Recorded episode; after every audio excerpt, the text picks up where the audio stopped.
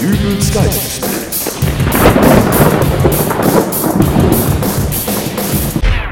Hallo, grüß Gott, moin moin, wie auch immer. Seit heute ist für mich der Sommer endgültig vorbei. Also Schluss, aus, Ende, unwiderruflich, das war's. Man kann also sagen, ich habe den Sommer bis zum Limit ausgereizt. So Mitte Oktober ist da eigentlich auch schon ganz gut, aber ich versuche ja auch tatsächlich immer alles positiv zu sehen. Nicht so wie jene Zeitgenossen, die Ende August vor den Lebkuchenpäckchen im Supermarkt stehen und an einem Heulkrampf zugrunde gehen, weil in deren Weltbild die Bereitstellung von Herbstgebäck im Verkaufssortiment gleichbedeutend mit dem Wintereintritt ist. Völlig unabhängig von der Tatsache, dass aufgrund der ausgefallenen Klimaanlage der Rückweg im Auto bei circa 60 Grad Celsius genossen werden darf. Ebenso ist für mich auch nicht Herbst, wenn es im Kalender steht. Und selbst da bieten sich ja auch verschiedenste Möglichkeiten. Es gibt den kalendarischen Herbstbeginn am 23.09., für Meteorologen beginnt er allerdings schon am 1.09. Keine Ahnung, warum die Wetterfrösche dieser Welt sich einen eigenen Termin für den Herbstanfang gepachtet haben, aber ich habe irgendwie die Vermutung, dass ich es lediglich dem Herausgeber meines Wandkalenders zu verdanken habe, dass nur diese beiden Daten in meiner Ausgabe Erwähnung finden. Ich habe schon lange den Verdacht, dass irgendwie jede Berufsgruppe ihren eigenen Herbstanfang hat. Man stelle sich also nun vor, dass sämtliche Herbstanfangtermine aller in Deutschland vertretenen Berufsgruppen standardmäßig in den Kalendern vermerkt wären. Ich hätte nicht mehr das kleinste bisschen Platz, um den Abholtermin für die gelben Säcke am 3. September einzutragen, da dort schon der Herbstbeginn für Maler, Anstreicher und Lackierer fest aufgedruckt wäre. Tante Hildes Geburtstag würde ich wahrscheinlich jedes Jahr aufs Neue vergessen. Es sei denn, ich könnte mir merken, dass sie immer dann Geburtstag hat, wenn für Elektrik- und Gaswasserinstallateure die Herbstsaison beginnt.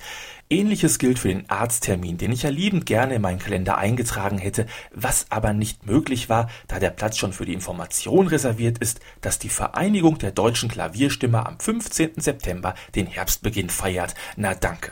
Für mich ist Herbstbeginn, wenn ein ganz bestimmtes Ereignis eintritt. Und das war heute Morgen. Ich verließ das Haus, um zum Bäcker zu gehen. Da stellte ich schon fest, äh, dass es heute Morgen etwas kühler als sonst war. Wohlgemerkt etwas kühler, aber noch kein Grund, den Sommer abzuschreiben. Als ich aber aus der mich umwabernden kühlen Morgenluft in die mollig warme Atmosphäre der Backstube eintauchte, geschah es. Meine Brille beschlug. Zum ersten Mal seit vielen Monaten wieder.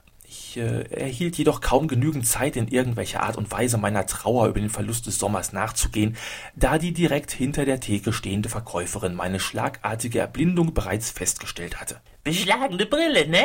Kenn ich. Ich nickte und begann damit, nach einem Taschentuch zu kramen, um damit meine Brille zu putzen. Müssen Sie draufspucken, dann geht das wieder. Auf die Brille? Ja, müssen Sie draufspucken. Da meldete sich ein älterer Herr aus einer Ecke, der es sich mit einer Tasse Kaffee und einer Bild bequem gemacht hatte. Ach, wat draufspucken? Das machen doch nur Taucher, so'n Quatsch.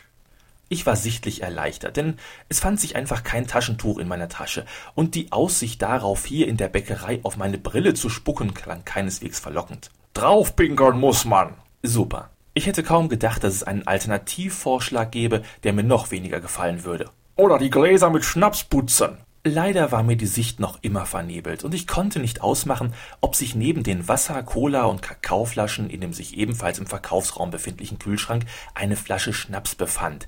Ich bezweifelte es jedoch. Plötzlich bemerkte ich, wie etwas an meiner Jacke zupfte. Du musst deine Brille einfach unter den Rüssel halten. Ich schaute herunter und sah ein kleines Mädchen von vielleicht fünf oder sechs Jahren. Die zugehörige Mutter riss panisch und mit hochrotem Kopf ihre Tochter von mir weg. Wir waren gestern im Zoo im Tropenhaus.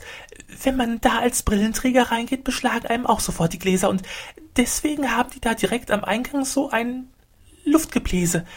Da muss man nur die Brille drunter halten. Die Frau sah mir offensichtlich an, dass ich kein Wort verstand. Und dieses Luftgebläse hängt an einer Wand und sieht aus wie ein Tapirkopf.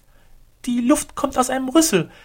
Von einem Tapir. Peinliches Schweigen in der Backstube. Die erste, die ihre Stimme wiederfand, war die Verkäuferin hinter der Theke. Ich hänge mir doch kein Tapir an die Wand, nur weil er sich nicht auf die Brille spucken will. Ein Tapir, wenn ich sowas schon höre. Eine ältere Dame, die gerade hinter mir den Verkaufsraum betreten hatte, bekam als einziges Wort der ganzen Unterhaltung nur Tapir mit.